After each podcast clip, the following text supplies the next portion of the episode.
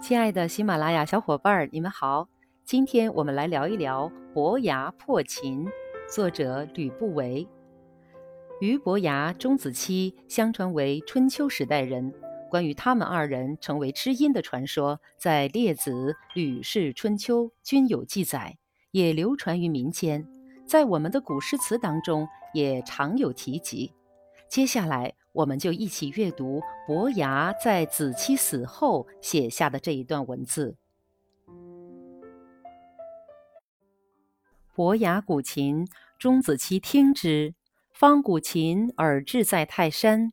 钟子期曰：“善哉乎鼓琴，巍巍乎若泰山。”少选之间而志在流水。钟子期又曰：“善哉乎鼓琴，汤汤乎若流水。”钟子期死，伯牙破琴绝弦，终身不复鼓琴，以为世无足复为鼓琴者。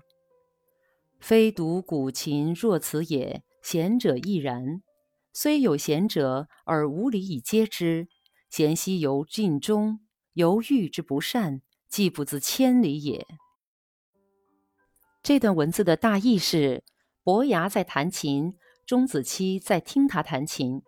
伯牙正弹奏到意在描绘泰山的乐曲，钟子期仿佛就看到了高山，说：“弹得真好，我好像看到巍峨的大山。”一会儿，伯牙又弹奏到意在描绘流水的乐曲，钟子期仿佛又看到了江河，又说：“弹得真美，我又好像看到浩浩荡荡的江河。”钟子期死后，伯牙悲痛万分。拉断了琴弦，把琴摔破了，并发誓再也不弹琴了。他认为这个世界上没有值得再为之弹琴的人了。不仅仅是弹琴这件事情，对人才也是同样是这个道理。虽有能人，而不能以礼相待，为什么要求人对你尽忠呢？就好像是不善于驾驭车马，好马也不可能发挥日行千里的才能。